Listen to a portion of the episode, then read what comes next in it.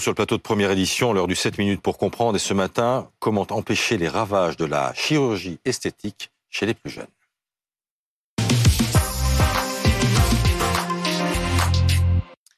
On en parle avec Nathanaël Edry, chirurgien plasticien à Paris. Bonjour et merci d'être avec nous. Et Ariane Rioux, vous êtes journaliste au, Parisien et co-auteur avec Elsa Marie du livre Génération Bistouri, enquête sur les ravages de la chirurgie esthétique chez les jeunes, paru aux éditions Lattès. On en parle ce matin parce qu'il y a une proposition de loi qui vient d'être votée à l'unanimité par les députés, qui va être au programme du Sénat le 9 mai prochain, qui veut réguler l'activité des influenceurs sur les réseaux sociaux. On en a beaucoup parlé. On a moins parlé du volet chirurgie esthétique de cette proposition de loi qui veut interdire notamment la pub pour la chirurgie, euh, mais aussi pour euh, le simple, la simple médecine esthétique, les, injections. Vous, vous avez longuement enquêté sur ces pratiques pour votre livre.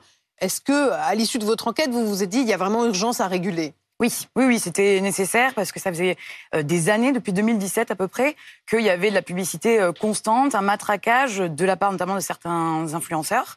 Et oui, cette, cette proposition de loi était, euh, était nécessaire. Un matraquage et une demande de plus en plus forte et chez de plus des gens de plus en plus jeunes. Tout à fait. C'est vrai que dans nos consultations, on a remarqué euh, que les patientes étaient de plus en plus jeunes. Quel âge?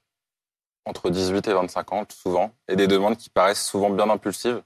Par exemple Racontez-nous des histoires, je sais pas. Euh. J'en discutais avec Ariane juste avant d'entrer dans le plateau. J'ai une patiente qui est venue à ma consultation la semaine dernière pour me dire qu'elle souhaitait affiner sa taille alors qu'elle euh, qu'elle avait déjà une taille très fine, qu'elle avait une silhouette euh, très très Alors ça c'est très intéressant, regardez, c'est ce qu'on lit dans votre livre. C'est qu'on est de plus en plus dans la chirurgie d'anticipation.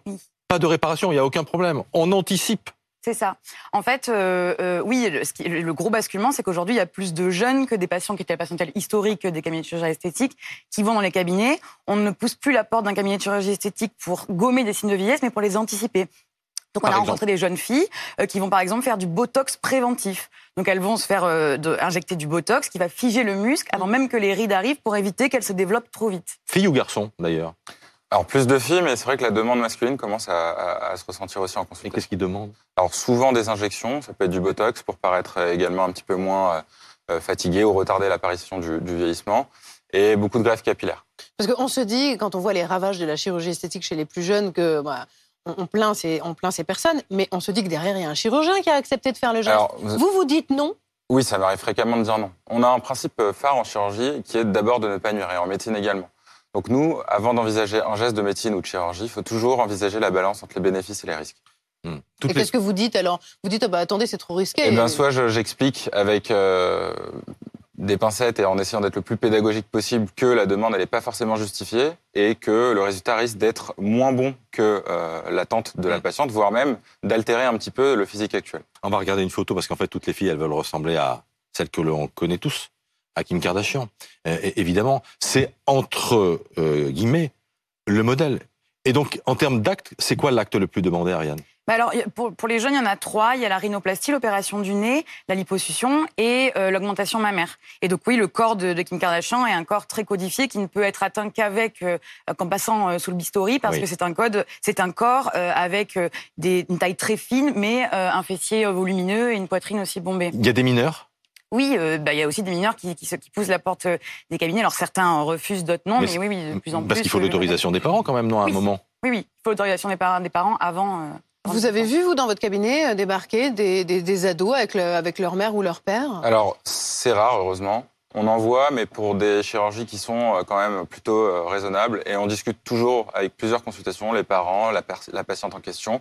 Effectivement, c'est une décision qu'il faut réfléchir. Tu as le bac, je t'offre des seins. C'est ce qu'on lit dans votre livre. C'est ça, de la part des parents. Ouais, c'est devenu un cadeau. Le corps est devenu un produit. C'est un vrai problème de santé publique et les jeunes ont parfois envie de le modifier euh, à l'envie sans, sans, trop de retenue. Euh. Donc, oui, vas-y, Lisa. Des gens qui viennent, des patients qui viennent vous voir avec un modèle, une photo. Alors, c'est ultra fréquent, effectivement. Elles viennent souvent avec des photos d'influenceuses ou d'influenceurs pour essayer d'avoir le même rendu, sachant que leurs photos sont souvent retouchées, elles utilisent des filtres, donc il y a une déformation complète de la réalité. Et en fait, mm. les standards de beauté sont complètement redéfinis pour euh, tendre vers des standards qui sont irréalisables en fait. Est-ce qu'il n'y a pas un paradoxe? Parce que c'est une génération qui dit il faut être body positive, très eh inclusif, accepter son corps, et en même temps, euh, ils veulent tous ressembler à, un modèle. Effectivement, vous avez raison.